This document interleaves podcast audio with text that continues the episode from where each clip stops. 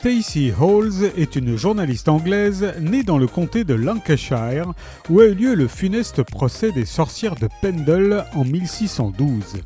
Fascinée par cette histoire, elle s'est documentée, a retracé les événements et écrit un roman historique acclamé par la critique, Les sorcières de Pendle, paru en 2020.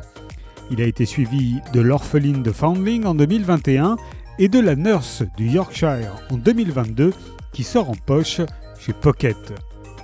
Nous sommes dans le West Yorkshire en 1904. Une jeune nurse fraîchement diplômée, Ruby, pense avoir une chance inespérée lorsqu'elle rejoint la famille England mais coincée dans une demeure coupée de tout entre une mère fantomatique, un père affable à l'excès et des enfants insaisissables, la jeune femme pourrait bien regretter son choix.